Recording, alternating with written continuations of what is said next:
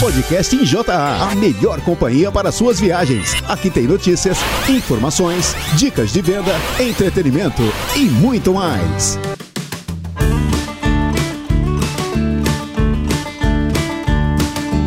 Olá, equipe!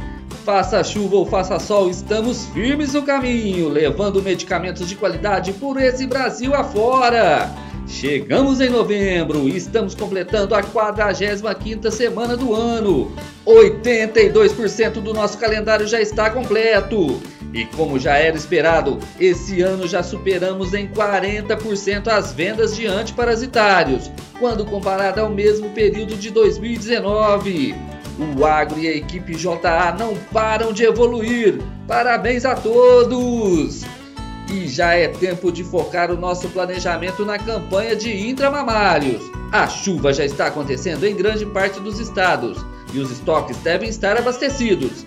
Não vamos esquecer de trabalhar também a nossa linha de antimicrobianos injetáveis. Vamos para cima, que com foco, força e fé, os números certamente irão aparecer nessa reta final de 2020. Quando a paixão não dá certo, chorar. E recomeço do nada, sem reclamar.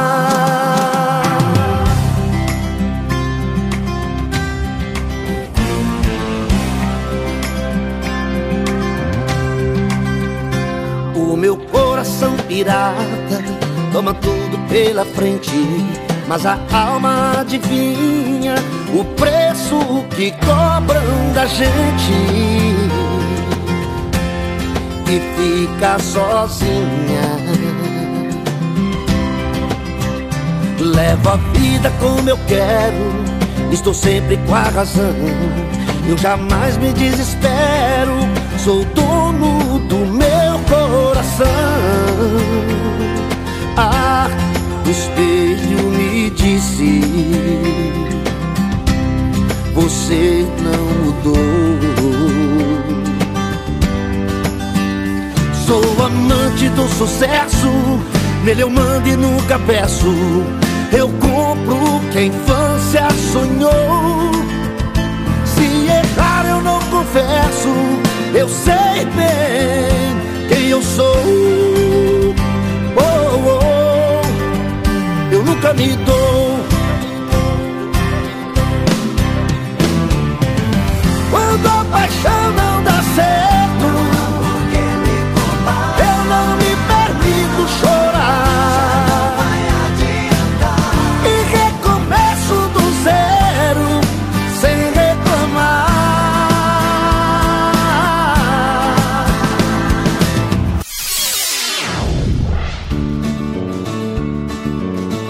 conhecer os aniversariantes dessa primeira quinzena de novembro a partir de hoje, dia 3 do 11. Dia 5, parabéns para a promotora Camila Siqueira, da GO 10. Dia 8, a festa é para o Glauber Lopes, da GO 03. Dia 11, quem vai comemorar é o nosso especialista em suínos, Marco Morelli, da BMG 15.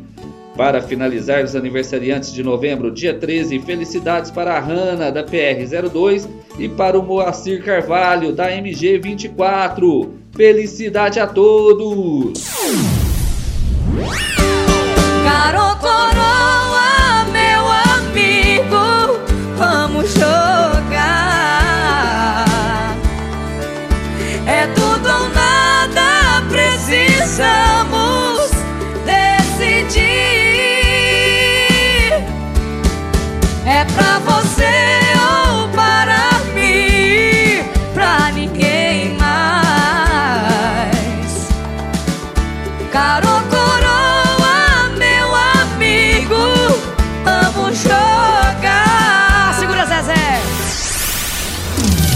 Saiba mais sobre.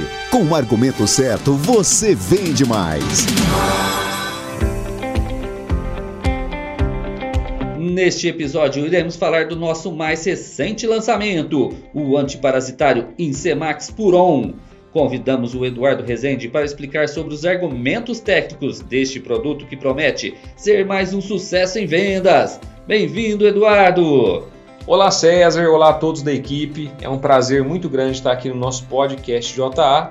E nada melhor do que nesse início da época das águas, que é uma fase de alta infestação de carrapatos e moscas, a gente falar um pouco sobre o novo ectoparasiticida da JA, o Insemax. Então, Eduardo, mais um produto super bem-vindo agora no nosso portfólio, né? E qual a composição do Insemax? César, Insemax é um potente ectoparasiticida puron à base da associação sinérgica de três princípios ativos: a cipermetrina, o clorpirifos e o butóxido de piperonila. Essa associação é eficaz no combate e controle do carrapato, berne e mosca dos chifres, além de atuar né, eliminação do parasita, ele também tem uma ação repelente, ou seja, após a aplicação e eliminação dos parasitas, ele continua protegendo o animal durante um tempo, impedindo a reinfestação por esses parasitas externos. Excelente ação do produto, mas ele realmente funciona? Sim, realmente, o produto é, é um produto muito bom e o primeiro né, produto exclusivamente aí destinado à eliminação de ectoparasitas do nosso portfólio. Uh, os piretroides, né, que tem como uh, exemplar aí a cipermetrina dentro da nossa formulação, eles apresentam propriedades lipofílicas que facilitam a sua penetração nos artrópodes. Já os organofosforados, no qual nós temos aí o clorpirifos, eles vão bloquear a ação da acetilcolinesterase na acetilcolina, inibindo a neurotransmissão sináptica, que vai resultar em paralisia espástica e eliminação do parasito. O butóxido peronila ele vai uh, potencializar a ação desses outros dois princípios, ou seja, é uma associação realmente sinérgica né, que vai estar tá eliminando aí todos esses parasitas. Eduardo, conta pra gente qual o grande diferencial desse produto. César, o grande diferencial do Insemax é ser um produto composto, né? E sendo composto, ele ter três princípios ativos de três diferentes classes antiparasitárias diferentes. Uh, por que, que isso é muito desejável? Porque dentro da parasitologia a gente tem um princípio, que é o seguinte: o uso combinado de produtos de classes diferentes uh, é indicado porque tem uma tendência a reduzir a resistência antiparasitária. Então, justamente, a gente tem esse ponto que é um ponto vantajoso, o outro ponto vantajoso é que a associação sinérgica desses três princípios aumenta a potência do produto e aumentando a, a potência do produto, ah, as concentrações desses princípios não precisam ser muito altas, o que permite também uma alta segurança na aplicação, mesmo sendo ah, classes né, de produtos aí antiparasitários que uh, a gente sabe né, que se não for utilizada nas doses corretas, enfim, pode causar uma intoxicação. Mas pelo fato de estar tudo combinado, né, é, usando na dose indicada, a gente tem uma segurança muito grande para esse produto. E ainda falando sobre segurança, a gente destaca o baixo período de carência nos bovinos, tanto no corte, apenas 6 dias, e no leite, pessoal, 24 horas. Ou seja, uma beleza, ótima, hein? muito bom, César, uma ótima opção para utilização em vacas em lactação, né? E além do custo-benefício também que o produto vai apresentar. Mas para você ver, a, a gente tem essa grande vantagem de ter um produto agora que pode ser utilizado né, nesse, nessa, nesse gado de aptidão leiteira sem grandes problemas em relação à carência. Vai fazer fila na loja, Eduardo, para comprar o Incemax agora por um. Vamos explicar para a gente como ele deve ser aplicado. César, o Incemax uh, Puron ele é bem parecido com a forma de aplicação do nosso já conhecido Frigoboi Facilite, né? Então, a dose recomendada de 10 ml para cada 100 kg de peso vivo deve ser aplicado né, uh, no fio do lombo do animal, né, da, da cauda para a cabeça. Uh, importante a gente ficar atento, pessoal, a algumas recomendações aí na aplicação desse produto, assim como no Frigoboi Facilite também que é o seguinte: evitar a aplicação em animais muito sujos ou molhados. É, isso é importante. Não evitar debaixo da chuva, né, Eduardo? Isso, não aplicar na chuva, isso é muito importante também. A gente também tem que evitar aplicar nas horas mais quentes do dia, porque há uma absorção muito maior e mais rápida nessas horas e pode intoxicar. Então, dá preferência para aplicar no começo da manhã e no final da tarde. E também não aplicar em animais extremamente debilitados, né, pessoal? Uh, porque esses animais também vão ter uma absorção maior. E aquele, aquele detalhe também, né? O peão que está fazendo a aplicação ele tem que ser bom de olho, porque a gente sabe que o pessoal acaba nem pesando os animais para poder aplicar os medicamentos. Mas se tiver um animal que estiver muito fora ali da, da dose que você está utilizando em todo o rebanho, fique atento, porque senão você vai dar uma superdosagem para esse animal. Superdosagens e subdosagens, eles também induzem a resistência antiparasitária. Quais seriam as possíveis objeções do Insemax? César, é, eu acho bem interessante a gente discutir sobre as objeções, porque é importante a gente estar atento o que, que ah, o pecuarista, o lojista pode ter de objeção em relação ao produto. Ah, intoxicação por organo fosforado. Isso pode ser uma objeção. O pessoal pode falar, não, realmente esse, esse princípio ativo é um princípio ativo perigoso, eu não quero usar no meu rebanho porque tem um certo risco. Como eu falei para vocês, a, do, a, concentração não é tão alta de organo fosforado e o produto é seguro, ok? Uh, só que a gente tem que seguir a dose de bula e seguir todas as recomendações de aplicação que nós já, discuti já discutimos anteriormente. Uh, princípio ativo antigo, pode, pode ter pessoas que falam isso, né? Eu, eu uso uma formulação mais moderna, um princípio mais moderno. Esse princípio é antigo, pessoal? Sim, só que ele tem uma, uma eficácia muito boa, é um princípio consagrado no mercado, né? Que, que apresenta uma boa ação no combate né, a esses ectoparasitas aliado né, a uma excelente relação custo-benefício. Então, se o pecuarista quiser um princípio ativo mais moderno, ele vai pagar mais caro por isso também. Uh, e não, uma outra objeção é não poder ser utilizado em bubalinos, e realmente não pode ser utilizado. Ele é muito irritante para bubalinos, eles têm uma característica de pele né, uh, muito diferente dos bovinos, mas a gente tem outros produtos que podem ser utilizados nessa espécie, como por exemplo o nosso Puron Frigoboi Facilite. Então, pode surgir algumas objeções? Pode, mas a gente tem que sempre uh, contra-argumentar com os, com os argumentos aí fortes do produto. Né? Quais seriam os concorrentes e nossos diferenciais perante a eles? César, uh, a gente tem diversos concorrentes aí é, dessa formulação nossa do Incemax. Né? O, o, principal, né, o mais conhecido aí seria o Colosso Puron, da Urufino, né?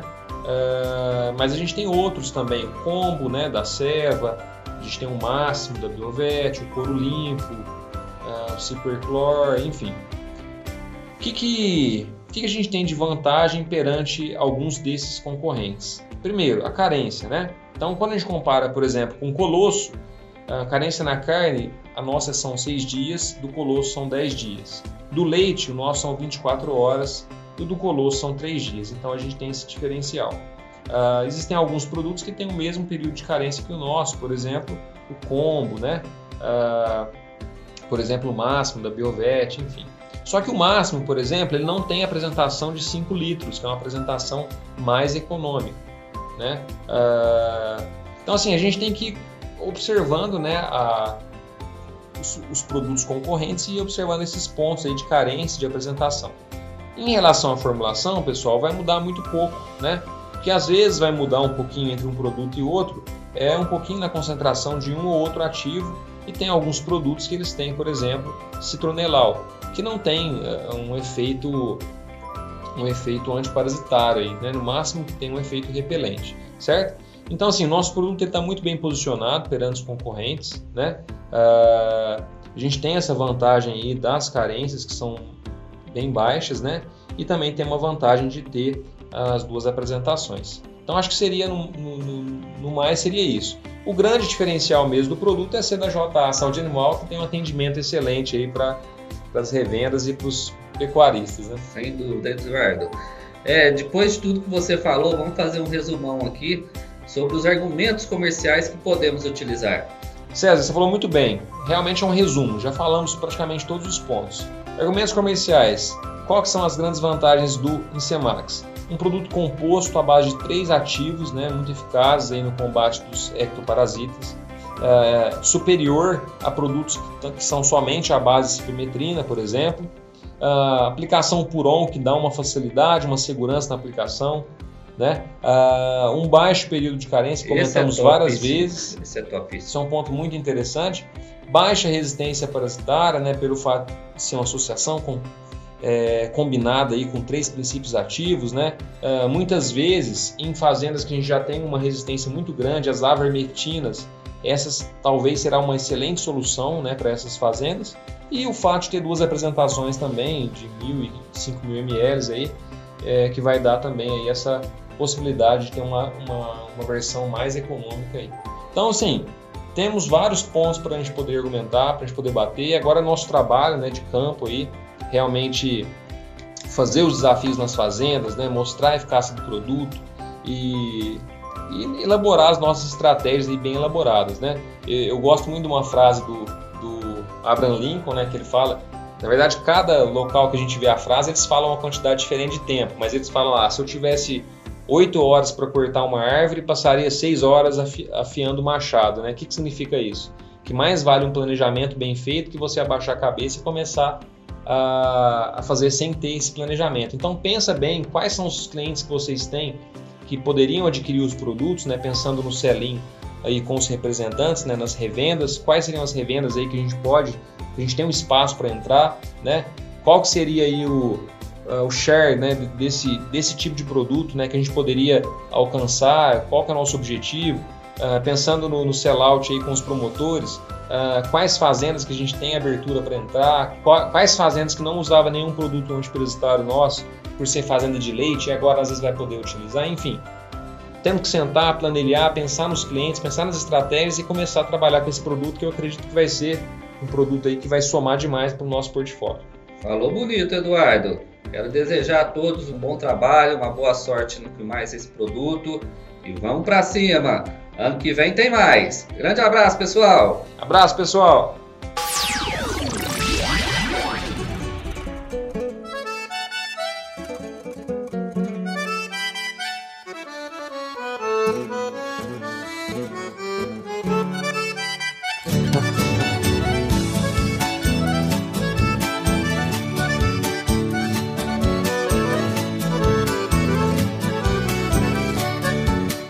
Viajando solitário, mergulhado na tristeza, numa curva da estrada, eu tive uma surpresa, uma loira encantadora, bonita por natureza, me pediu uma carona.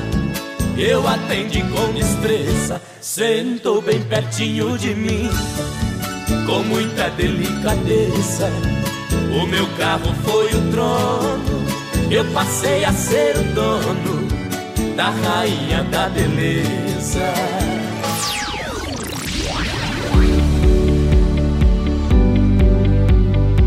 No episódio de hoje do J Online Encast, o Dr. José Abdo fala sobre diarreia do broto, uma síndrome causada pela ingestão de brotos de capim que provoca o aumento da frequência e volume da defecação e, consequentemente, a desidratação. Confira como prevenir e controlar esse problema.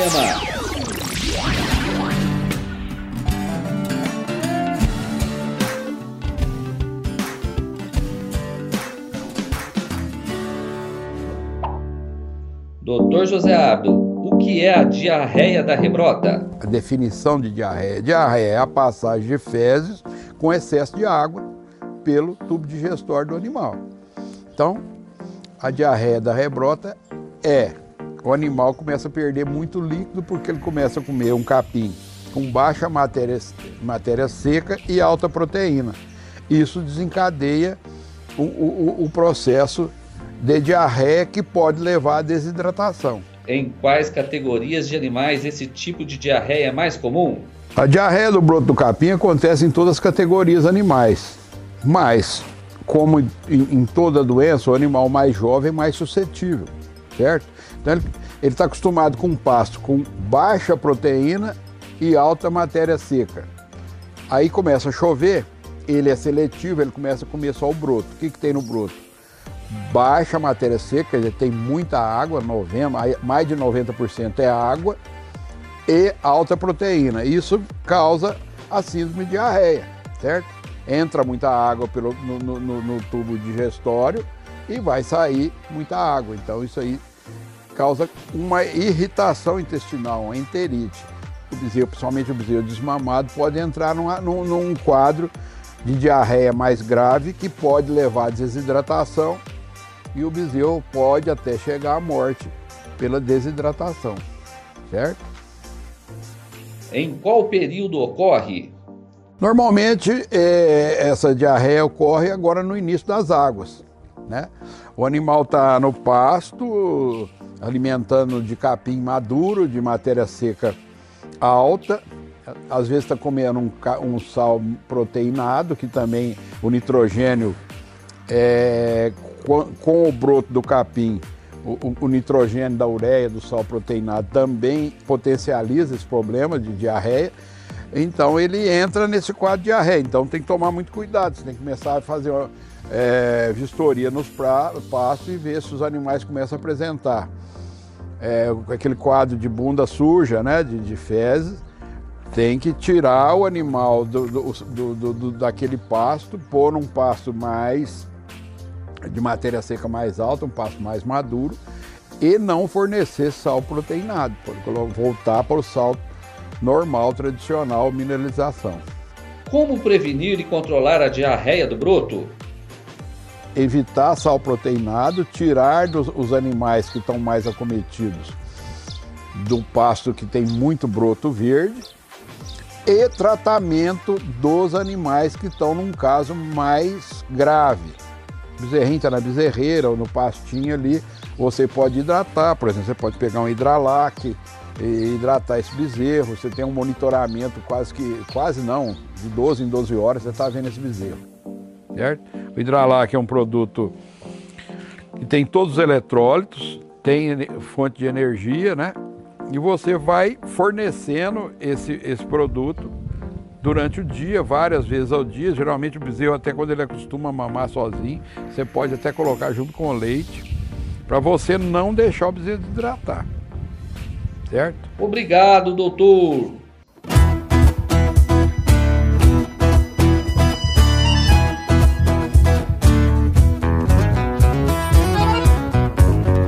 Hoje cedo eu chorei, acordei com você na cabeça.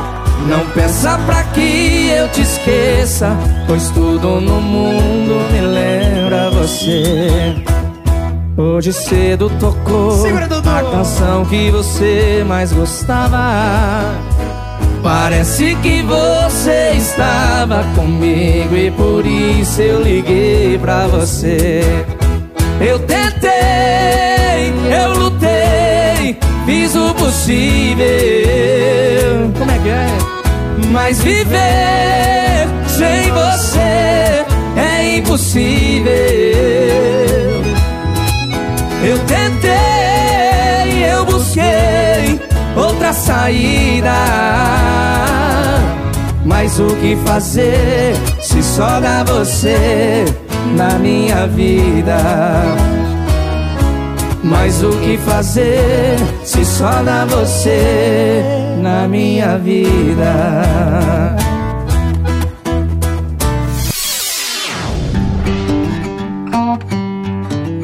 Neste episódio do Porteira Adentro, nossa equipe esteve presente na cidade de Perdizes, em Minas Gerais, para conhecer um pouco mais da vivência e rotina da Fazenda Pavana. O proprietário e médico veterinário Dr. Paulo Vitor, juntamente com seu pai Pedro Machado, apresentou os principais cuidados e manejo com gado em sua propriedade. Confira!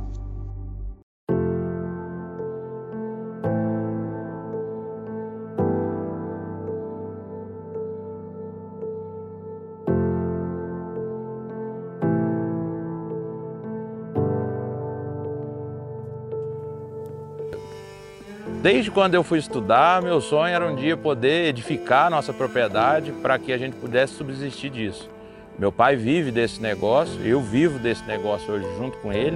A satisfação é poder é, conseguir viver aqui dentro desse negócio com o que a gente ama e gosta, que é vaca. Isso é a minha maior paixão. Vaca de leite, ir para exposição, participar de, de concurso de julgamento, onde a gente, felizmente, é sempre bem pontuado, destacado nisso aí. Então, isso é uma grande satisfação de, do, que, do que você mais ama e tem prazer poder ser sua fonte de renda também. Então, isso tem satisfação maior do que essa, não. Meu nome é Paulo Vitor Souza Machado, sou médico veterinário, formado pela Unesp de Jabuticabal. É, tenho 31 anos, trabalho aqui na fazenda com meu pai desde, desde jovem, exclusivamente na fazenda vai fazer um ano, junto com, com meu pai Pedro. É, sou, a fazenda é localizada em Perdizes, Minas Gerais. É, resolvi fazer veterinária para dar um segmento nesse processo da pecuária leiteira. Desde quando eu nasci, sou apaixonado por, por animais, especificamente apaixonado por vaca, vaca de leite, e gosto muito do que faço. Nessa terceira geração é, de pecuaristas, a gente vem procurando inovar com tecnologias é, dentro do bem-estar animal. Hoje nós estamos aqui dentro do galpão de compost barn, onde a gente busca dar a melhor condição, a melhor ambiência para esses animais nossos, nossas, nossas produtoras de leite, nossas vacas. E o nosso projeto aqui, a gente quer produzir leite de qualidade, com genética de qualidade, de forma sustentável e gerando empregos, é, gerando receitas, divisa e dar seguimento a essa atividade que é tão gratificante, produzir leite para o nosso país. Meu pai era um alfaiate, minha mãe é costureira e tiveram a felicidade, uma visão muito grande de naquela época lá adquirir essa propriedade. E meu pai toda a vida mexeu com leite e me deu um belo presente de casamento, que foi 20 vacas paridas com 20 bezerras fêmeas. E aí eu me senti naquela que tinha que tocar aquilo para frente, que esse era meu destino trabalhar com leite juntamente com ele. E por muitos anos eu trabalhei aqui junto com meu pai, na luta do leite dia a dia, e assim construí minha família. Casei, construí minha família, um casal de filhos lindos. E há uns tempos atrás eu tive uma ideia de fazenda sempre teve o nome São Francisco do Borja, e a gente teve a ideia de mudar o nome da fazenda juntando o nome dos meus dois filhos, Paulo e Ana. Então, pegando os dois nomes aí, eu criei essa logomarca Fazenda Pavão. Além de filhos, somos grandes amigos e sempre conversando abertamente. E ele sempre teve uma visão muito ampla do negócio de, de gado, trazendo genética, trazendo conhecimento adquirido no, com os estudos, na experiência de vida. E está aí hoje junto com a gente, a gente tocando um projeto, um projeto mais ambicioso. Com... E ele está mostrando que parece que o negócio, além de prazeroso, não é ruim financeiramente. Hoje, especificamente, no, no, a fazenda trabalha com três ramos. Com a produção de leite em si, com a comercialização de genética, venda de embriões para o Brasil e também já alcançando divisas fora do, do Brasil, na América do Sul, e também com a comercialização de gado. Então, o que a gente busca? Bem-estar animal reflete em boa produção do seu animal, em maior longevidade e numa vida mais feliz, tanto para quem trabalha com esses animais, onde esse melhor condicionamento, a vaca poder chegar na ordenha com os peitos limpinhos, bonita, caminhando bem, tranquila, ruminando, a gente poder oferecer antes da ordenha um banho para elas, condicionando ainda, melhorando essa, vamos dizer assim, essa climatização dos animais e elas poderem sair da ordenha, chegar aqui numa cama macinha, boa. Isso vai certamente trazer mais longevidade para esses animais, maior produtividade, que isso também nos interessa, obviamente, e também dar um segmento de que eu acho que é voltado ao nosso, ao nosso mundo, né? Ter uma melhor condição de vida para os nossos animais. Não só para os produtores, para a equipe que também trabalha, mas para os animais, que são as produtoras do, do, nosso, da nossa renda, né? Então a gente tem que tratar ela muito bem. Então, obviamente, bem-estar animal é um dos grandes objetivos e focos que a gente caminha nesse sentido, sempre para dar uma melhor condição para esses animais viverem e produzirem. É um dos indicadores que a gente trabalha forte aqui na fazenda é o reprodutivo, focando em ter uma elevada taxa de serviço para, por consequência, com uma boa, com boa taxa de concepção, ter uma excelente taxa de prenhez. Então, prenhez para a gente é muito importante que essa vaca possa produzir, parir todo ano, gerando uma bezerra e renovando seu ciclo produtivo, certamente. É qualidade do leite, vamos dizer um ciclo, né? Manejo, nutrição, sanidade, equipe, certamente os colaboradores, sem eles a gente não faz nada, então isso é uma coisa que a gente é, preocupa e busca ter uma equipe trabalhando satisfeita, num ambiente bacana. A JA nos fornece a possibilidade de é, todo mês a gente coleta leite de alguns animais e no próprio laboratório da JA a gente pode fazer as culturas, onde a gente já, pode identificar os, agentes patógenos e tratar especificamente com os produtos que a JA nos fornece é, esse animal.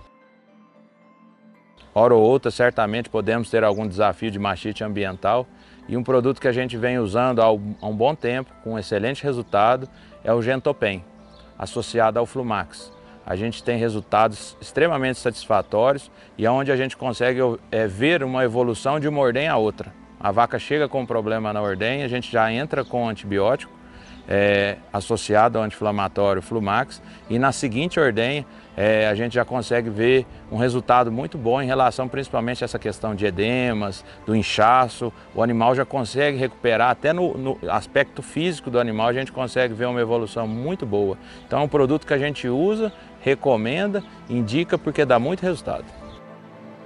Então, a porteira é sempre aberta para eles. São pessoas que têm livre acesso, que a nossa equipe já conhece, confia. São bons profissionais que estão sempre preocupados é, com, com o nosso dia a dia, com as vacas que estão aqui com a gente. São, é, eu acho que a fazenda ganha em ter parceiro como a JA, pelo, pelo capital humano que ela tem, no exemplo que eu estou dando, e também nós ganhamos de. É uma via de mão dupla, onde todos ganham. Já é tarde, é quase madrugada, eu não dormi. Isso é verdade. Você no pensamento a insistir e eu não durmo sem falar contigo. Só liguei, liguei pra te dizer que eu te amo. Nos momentos mais felizes nós passamos. Se morrer, irá morrer junto comigo. Cê tá doido, bebê?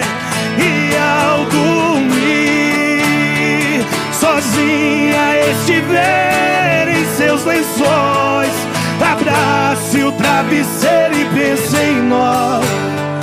Na impressão irá sentir o meu calor. Vai, agora já te ouvi, posso sonhar. Sentir as suas mãos a me apagar, vivendo a paz desse amor.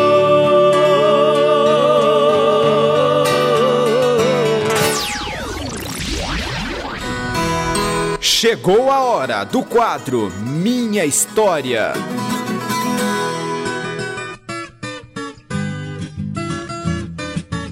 Essa semana vamos ouvir a história do Rogério Terra, gerente da região sul do país e também o responsável pelo nosso comércio exterior. Seja bem-vindo, Rogério! Muito obrigado, César. Obrigado pelo convite e obrigado pela oportunidade de estar aqui. É, o prazer é todo nosso, Rogério. Rogério, quanto tempo você já tem de casa aqui na JA?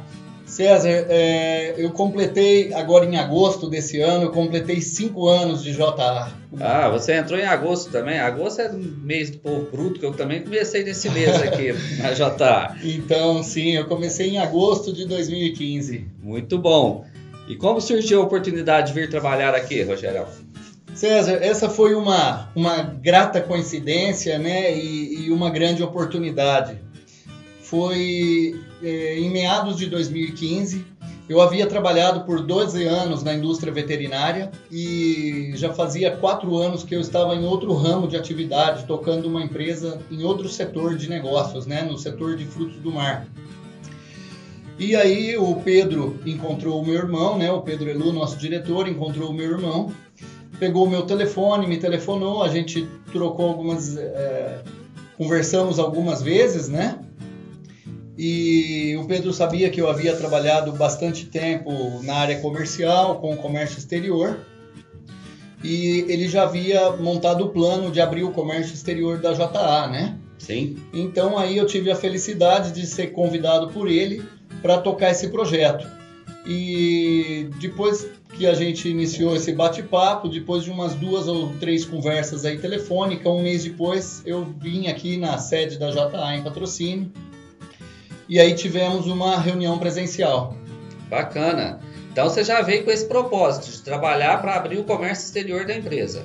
Sim, a, a, princípio a conversa né, era sobre a gente começar a organizar o departamento de exportação da empresa.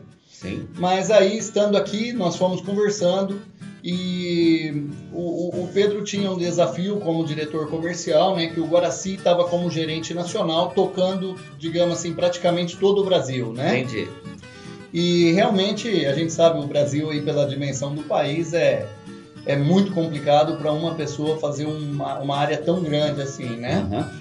E eu já havia tido uma experiência anterior no, nas regiões sul do Brasil, então aí nessa conversa, o, já né, estando dentro do plano aí da JA, é, houve o convite para desenvolver a Regional Sul, né? Paraná, Santa Catarina e Rio Grande do Sul. Sim.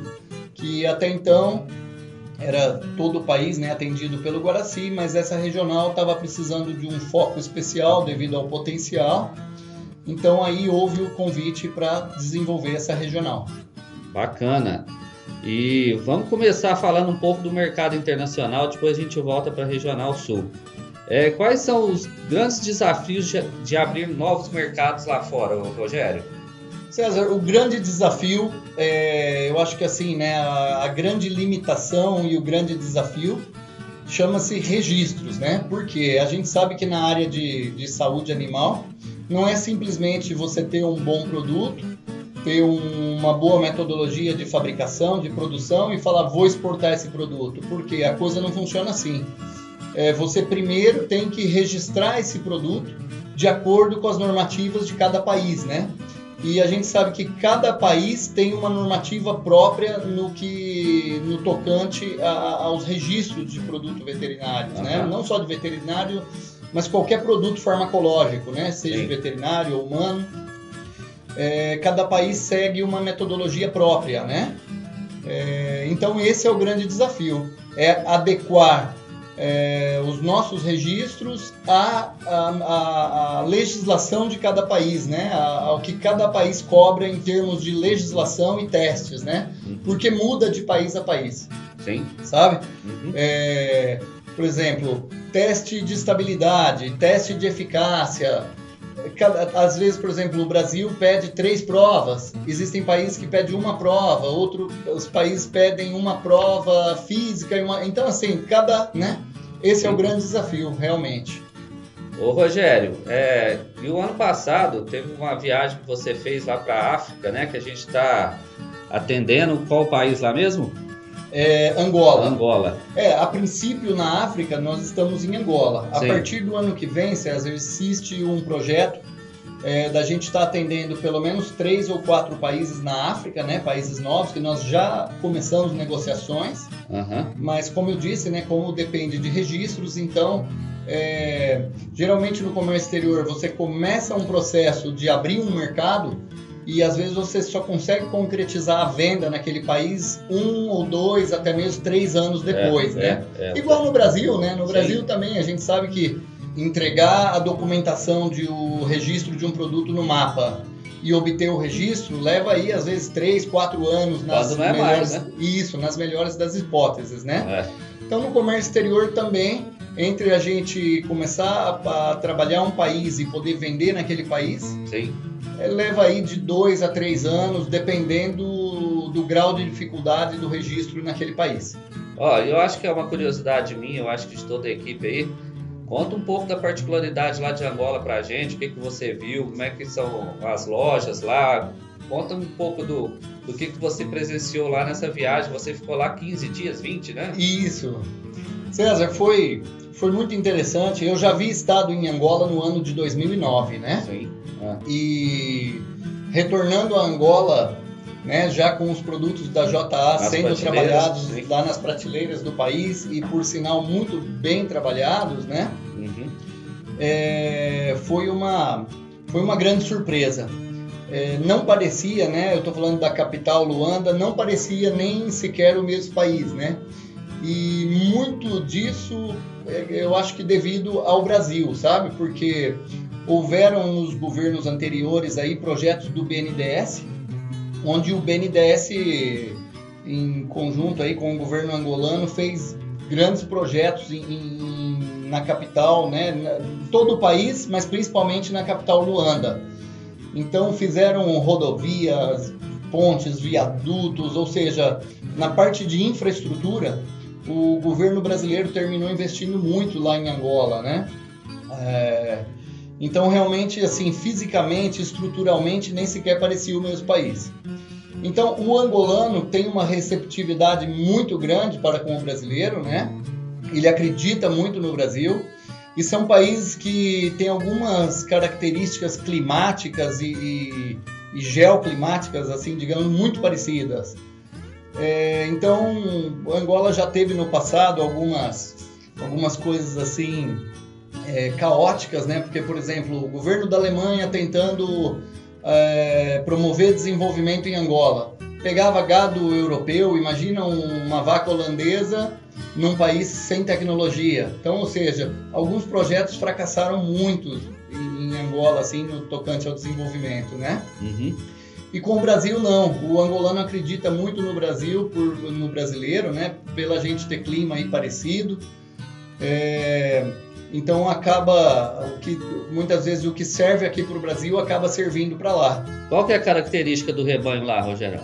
Olha, o, o rebanho lá é, ele é um, um, um, gado muito cruzado, né? O, o, gado de leite, o país não é autossuficiente em leite. Eles acabam, pra você ter ideia, Angola importa ovos e leite da Europa, né? É, e o gado de carne lá é um gado muito misturado, sabe? Assim, tem cruzamento de gado sul-africano com gado que vem na, da, da Namíbia, com gado nativo. Nos últimos anos foram introduzidos é, Nelore, raças indianas oriundas daqui do Brasil, sabe? O Brasil, é, nesses últimos 10 anos aí, tem vendido muito touro para Angola e isso tem ajudado bastante começam alguns projetos em Angola agora de, de IATF e coisas nesse sentido de melhoramento genético aí dos rebanhos, né? Bacana. Mas, assim, ó, são rebanhos que ainda tem muito problema básico, sabe? Por exemplo, alguns rebanhos têm índice de brucelose em torno de 50%, sabe? Então são taxas de desfrute de rebanho muito baixas ainda, muito trabalho a ser feito. Uhum. Agora, em relação ao que você havia me perguntado, né, sobre a JA em Angola e essa visita que eu fiz lá, foi algo muito gratificante, César, porque assim, os próprios laboratórios brasileiros, que por sinal são bem vistos né, em Angola, sempre tinha aquela política de chegar lá, vender o produto, mas não propiciar treinamento, Exatamente. assistência técnica. E essa é uma característica nossa aqui, né, da JA, de além de fornecer o produto, explicar como se usa esse produto, até mesmo porque os nossos produtos, como tem é, características bem técnicas, né? Sim. E foi algo muito é, gratificante é, ir trabalhar com o nosso parceiro lá, que é a Brasáfrica, né? Uhum. E promover o treinamento dos produtos para o pessoal. O pessoal ficou é, a, a Brasáfrica ela tem cinco lojas dentro de Luanda e está fazendo expansão para algumas outras regiões. E fazer o treinamento do pessoal lá foi algo muito gratificante, sabe? Porque a acolhida é excepcional. O pessoal da, da empresa, né, da Brasáfrica, é muito parceiro nosso.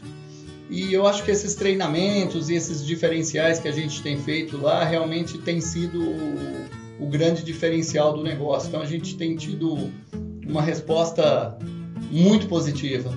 Que bom, Rogério, que bom. Voltando aqui para nossa realidade, quando você assumiu lá no Sul, você estava com quanto, quanto que era o nosso time lá? César, o, o Sul, né, quando, quando foi passada a missão aí, né, de, de, de montar a equipe do Sul, de, digamos assim, né, promover um, um, o desenvolvimento do Sul, Sim. É, eu acho que foi uma missão bastante desafiadora, né? Porque o, o Guaraci vinha realizando, né, junto com o Pedro, aí eles vinham realizando um trabalho muito interessante, né, de, de crescimento a nível nacional. É, mas no Sul a gente tinha apenas dois representantes, né, trabalhando para a JA. No Sul, que eu digo os três estados, né, Paraná, Uhum. Santa Catarina e Rio Grande do Sul. A gente tinha apenas duas pessoas. Então, a missão de desenvolver o Sul e montar equipe, formar equipe no Sul, era uma missão desafiadora, porque tinha que fazer um trabalho que, que pelo menos é, se igualasse ou superasse né, o que vinha sendo realizado. E eu acho que a coisa fluiu de maneira muito positiva, nós fomos encontrando as pessoas certas, né? Que é importante. Fomos batalhando para isso. E hoje no Sul nós temos um time muito bom, composto aí de 30 pessoas, César. Puxa, que crescimento, hein? Fantástico, né? Exatamente. É, hoje no Sul nós temos 11 representantes, 17 promotores e dois coordenadores. E se Deus quiser, o ano que vem serão mais pessoas, né? E Tenho pessoas certeza que vamos chegar no número maior. isso, isso, e pessoas capacitadas, né? Sim, o, então. que, o que é muito importante e, e é um dos grandes diferenciais do time da JA hoje no mercado, né? A gente trabalhar com profissionais capacitados.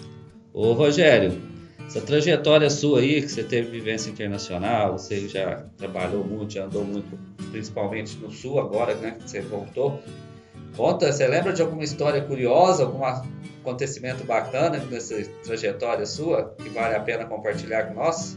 César, eu acho que é, houveram vários, né? Eu acho que foram, assim, é difícil citar um acontecimento porque sempre vão surgindo coisas novas, né?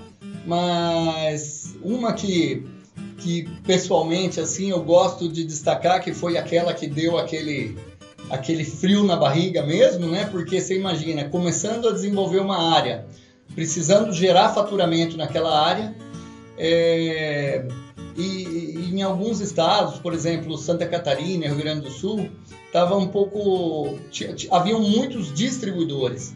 E como o nosso foco sempre foi né, desenvolver o varejo, trabalhar o varejo direto, né, atender diretamente nossos clientes, é, logo no início houve um distribuidor que me procurou, me passou um pedido de um valor bastante significativo, né, para a época então, né, era um pedido aí que hoje já seria um monto Aham. interessante para a época então, né, para o 2015 era um monto muito significativo, mas é, era um pedido que eu tive que recusá-lo. E recusá-lo no sentido de poder organizar a casa lá, né, Sim. poder organizar a metodologia de trabalho. Agora, realmente deu um frio na barriga muito grande, né? Porque, por um lado, eu tinha que dispensar um, um distribuidor, Sim. eu estava começando na empresa, Aham. então eu estava dispensando um pedido de um valor muito significativo, dispensando um distribuidor e é, eu não tinha ainda, digamos assim, né, a, a confiança da diretoria na JA, né? Então foi uma tacada que realmente deu aquele calafrio, né? Já imagino. É, mas graças a Deus eu cheguei, expliquei a situação na época pro, pro Pedro, pro Guilherme, eles apoiaram na decisão. E aquilo ali foi um, um, um- grande. Tava preparando o terreno, né? Pra gente Isso. chegar lá com a venda. Isso, né? foi um grande alavancamento, digamos assim, né? Pra, até mesmo para gerar confiança de, de conseguir, a partir dali, organizar a metodologia de, de trabalho, o desenvolvimento do trabalho, das contratações. Então, eu acho que esse é um ponto que foi assim muito interessante e, e que, por outro lado, também gerou muita confiança né, na, em, em trabalhar com a JA, porque ali eu vi que realmente eu, eu tinha assim um, um apoio né, da parte da diretoria aqui para poder desenvolver o trabalho da maneira que julgava que era correto. Então Muito bom, isso acho que foi parabéns, muito bacana. Obrigado. Bacana. Vamos lá, para a gente encerrar aqui a nossa entrevista. Todo mundo tem um segredinho ali para realizar uma boa venda, né? E na sua opinião, qual que é o segredo de uma boa venda, Rogério? É o segredo de uma boa venda. Eu, eu não diria assim que uma boa venda tem um segredo apenas, né? Eu acho que uma boa venda ela é feita de um conjunto de fatores, né? É, você necessita ter o que? Bons produtos, e isso a gente tem de, de sobra, Sim. né? Nossos produtos, acho que a eficácia deles ajudam muitíssimo a falar por eles próprios, né? Então isso já é um ponto que ajuda muito. E aí eu acho que para você ter uma boa venda, né, você tem que ter geração de valor ao cliente e à cadeia, né?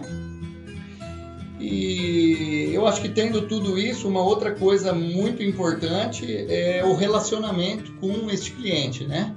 Então acho que quando a gente vai somando todos esses fatores, a gente consegue ter uma, uma boa venda. E o segredo de uma boa venda é o que eu sempre falo, é quando uma venda termina, né? Quando uma venda termina? Quando a gente vende novamente para o cliente. Né? A venda que eu fui lá hoje, tirei o pedido hoje numa loja ou em um produtor, ela só vai ser concluída no dia que eu vender novamente para aquele cliente, porque até então aquela venda anterior ela ainda está no pós-venda, né? Então eu acho que é isso aí. Foi uma boa dica. Obrigado, Rogério.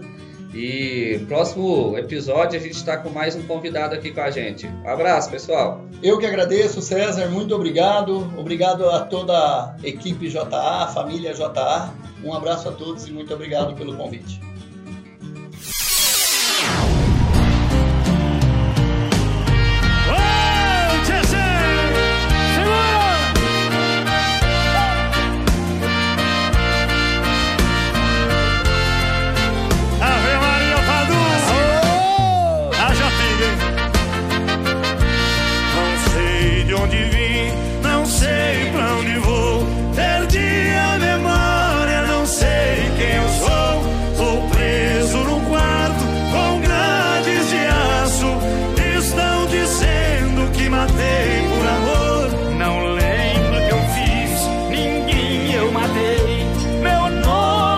Sei Assino com X. Meu Deus, não fiz nada Que fosse errado. Não sou o culpado Me tirem daqui Quem sabe vem, vem, vem, vem. Eles pensam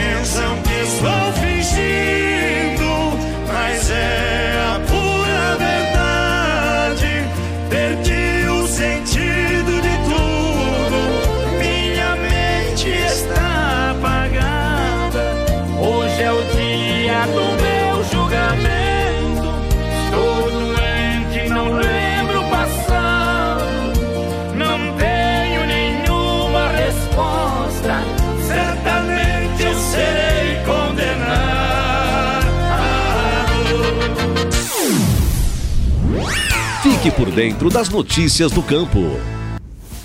Segundo IBGE, com 34,8 bilhões de litros, em 2019 a produção de leite é a segunda maior desde o ano de 1974. A produção nacional de leite em 2019 foi de 34,8 bilhões de litros, um aumento de 2,7%, atingindo o segundo maior volume da série histórica, iniciada em 1974, atrás apenas do ano de 2014, com 35,1 bilhões de litros. Com um aumento de 4,4%, o Sudeste voltou a ser o maior produtor de leite, com 34,3% de participação, posição que estava com a região Sul desde 2014. A região Sul, por sua vez, respondeu por 33,4% da produção. O Nordeste também foi destaque, com crescimento de 8,4%, maior aumento proporcional em nível regional. Minas Gerais seguiu como maior produtor, com 27,1% do total e aumento de 5,7%. O efetivo de vacas ordenhadas em 2019 foi de 16,3 milhões de animais, 0,5% menor em relação ao ano anterior. Com aumento na produção e decréscimo no número de animais, 2019 foi mais um ano com ganho de produtividade no rebanho leiteiro, atingindo a marca de 2.141 litros de leite vaca ano.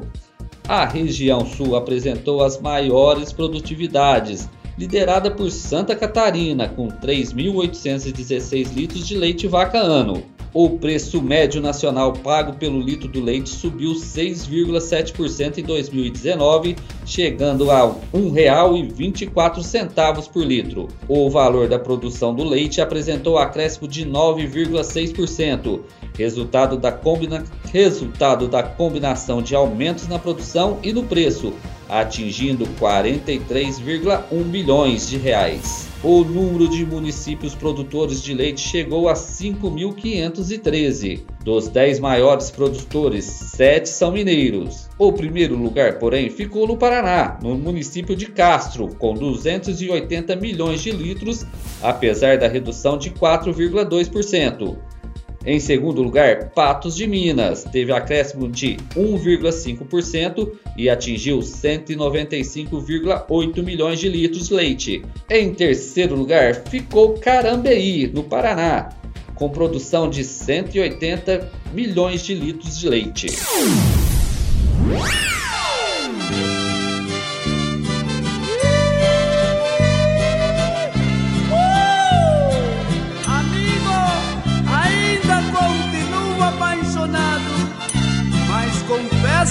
Amor eu sou egoísta. Você agora vai decidir qual de nós dois será o homem que você quer para viver. Assim não posso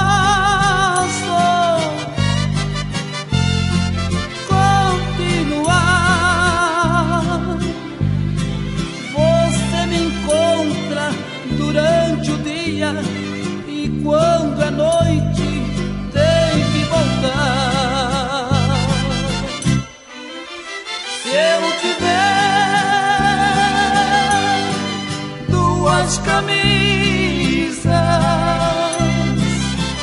se alguém chegar com frio, uma eu darei. Mas no amor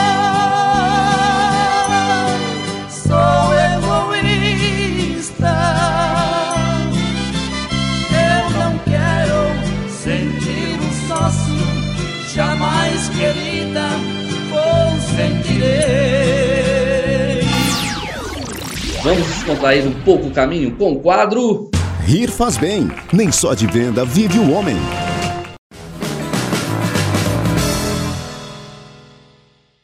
Mas eu passei, rapaz, um apuro. Que Ontem- foi?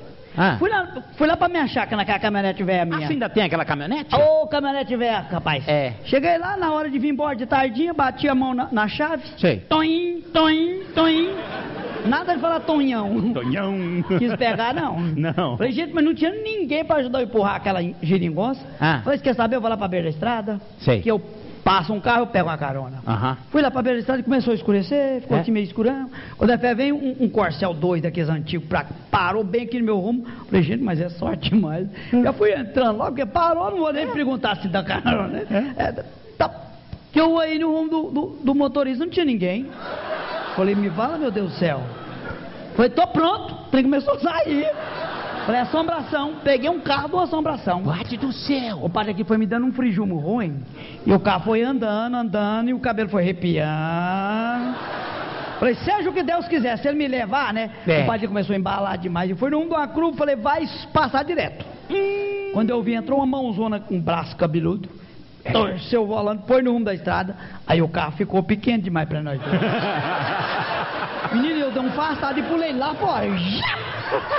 Eu caí com a cara no chão, me esfolou tudo aqui, arrancou couro. Falei, "Pe- compadre, da toada que eu bati, eu fui igual bala de 38. Eu virei um foguete. É. E eu fui correndo, compadre, larguei aquele carro pra trás.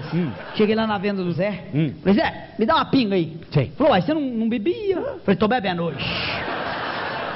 Põe aí, bebi, põe outra, bebi.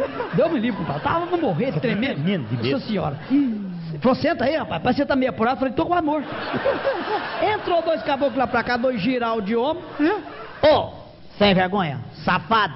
Uai. Cabatoa. Falei, mas hoje não é meu dia mesmo, não. O carro não quer pegar. Eu pego a porcaria do carro, é um carro de assombração, e eu chego aqui, dois caboclos querendo me bater, sem eu fazer nada pro cara. Ah, não. Falei, vou dar um corno nesse caboclo, não é assim não. Não vai ficar assim não. Cheguei perto, compadre. Ah. Era dois giral assim, falei, tá bom, tá bom. Pode xingar. Falei, eu, hein? Agora eu queria saber por que, que vocês estão me xingando. Falou, sem vergonha, relaxado, sem vergonha. Sei. Rapaz, me conta por que, que você tá falando isso comigo, rapaz? Rapaz, nós empurrando o carro, você entra dentro, rapaz.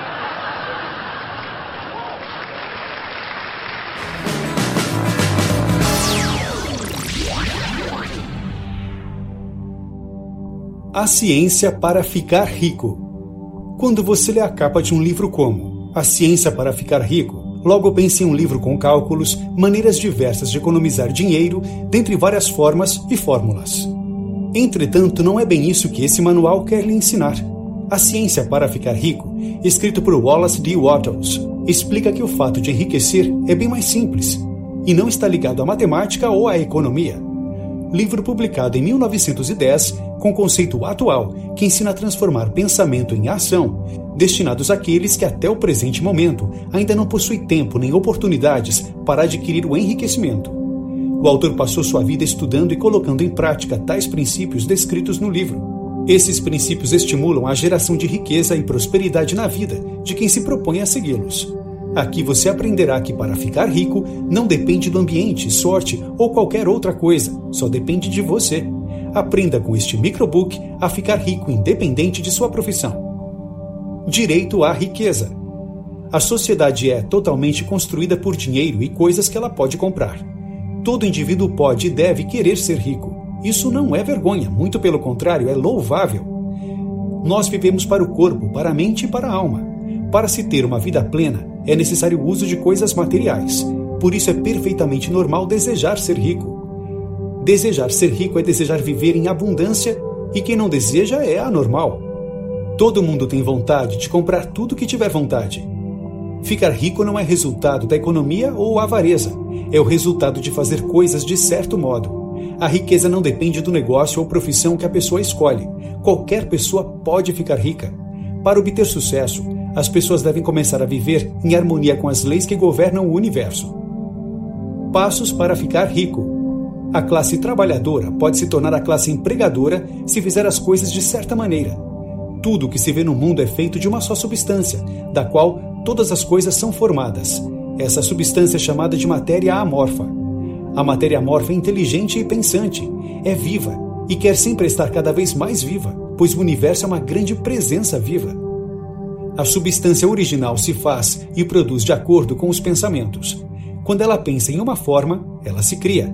Quando pensa em uma ação, ela se faz. O ser humano é um ser pensante criativo. Então, ao comunicar esse pensamento com a matéria amorfa, cria a coisa que está pensando. Essa teoria é verdadeira.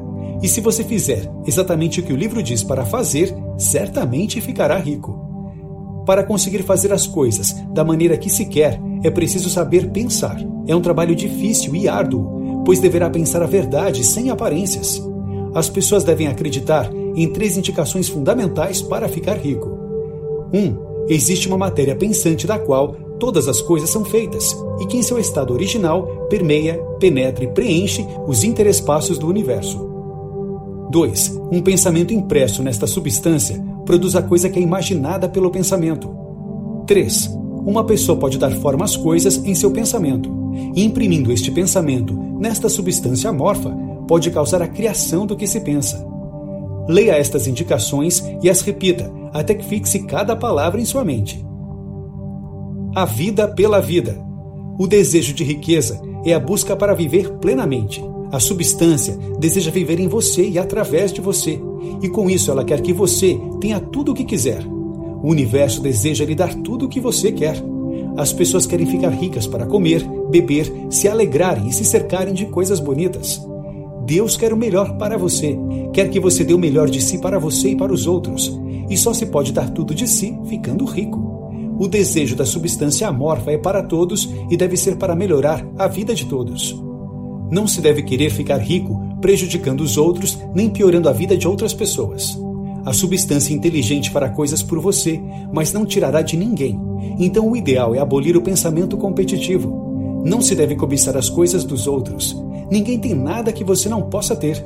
Seja criador e assim também conquistará as coisas e as pessoas à sua volta. Riquezas competitivas são momentâneas e insatisfatórias. Seja criador e será rico. Cause a criação do que você deseja, pois a fonte é ilimitada. O caminho. A riqueza vem até você, como dito anteriormente, se fizer as coisas certas. Você deve dar às pessoas em valor utilitário, mais do que você ganhou em valor monetário. Seja útil e dê às pessoas coisas que sejam úteis, e assim estará fazendo com que as pessoas à sua volta tenham prosperidade e possam ficar ricas como você. O desejo de ficar rico é infinito. Sendo assim, não precisa ter medo ou vergonha de pedir mais a Deus, pois você deve expressar sua vontade a Ele. O pedido é um passo no caminho, mas também é necessário a gratidão. A lei da gratidão é de ação e reação. Se for grato, as coisas que você deseja virão sempre em sua direção. É a gratidão que mantém a conexão ao poder, a Deus. Sendo grato, se agradece e reconhece as coisas que lhe foram dadas. A gratidão deverá vir de coração. Seja claro e específico. O desejo de riqueza geral e abstrato todos têm, mas para ficar rico de verdade, tem que ser específico e definitivo. Mantenha uma imagem de como você quer ser e viver na sua mente continuamente. Você precisa saber o que você quer e querer tanto a ponto de que permaneça em seus pensamentos. Entretanto, além de ver a imagem claramente, você deve ter fé de que ela já é sua, que aquela vida que deseja vai ser realizada. Tendo fé, se terá mais clareza e poder para conquistar o desejado, ser rico. Uma coisa importante na ciência para ficar rico é manter o pensamento na riqueza. Evite falar de problemas financeiros, ouvir ou ver notícias sobre pobres. Manter a mente limpa e sempre ligada à riqueza e a forma como quer sua vida é essencial, uma vez que comentários ruins podem mudar seus pensamentos e fazer com que desvie seu foco, se atentando para coisas ruins. Fixe sua mente em seus propósitos e tenha fé que o terá. Mas não ache que com pensamento correto e fé, as coisas irão acontecer e será rico como mágica. É preciso ação. Tem que agir para conquistar o que se quer, ou então ser apenas um sonhador. Seja grato. A gratidão te eleva ao ser superior. Tenha gratidão pelas coisas conquistadas e também pelo que ainda irá conquistar. Haja de maneira como se a vida desejada já fosse sua e agradeça sempre por ela. Pensamento, gratidão e fé te levará à riqueza, mas não se esqueça de agir. Notas finais. O uso científico do pensamento consiste em dar forma a uma imagem mental clara do que você quer, em ser firme nesse propósito e em acreditar com gratidão e fé que você terá o que você quer e será rico, se isso for o que deseja realmente.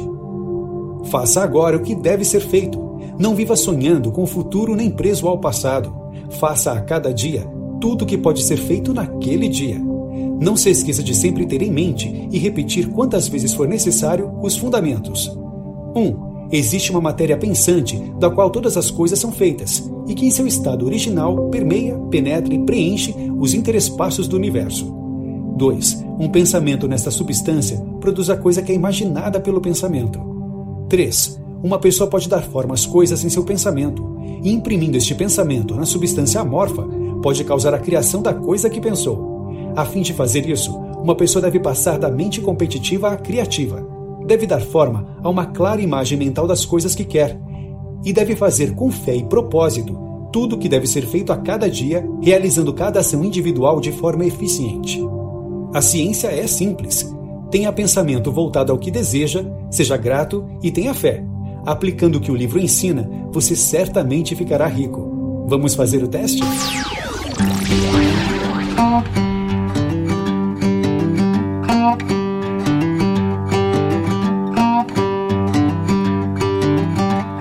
Mais uma vez, obrigado pela companhia, equipe. Um bom novembro para todos e até o nosso próximo encontro. Encerra-se aqui mais um episódio do podcast em JA. Obrigado pela companhia e até o próximo encontro.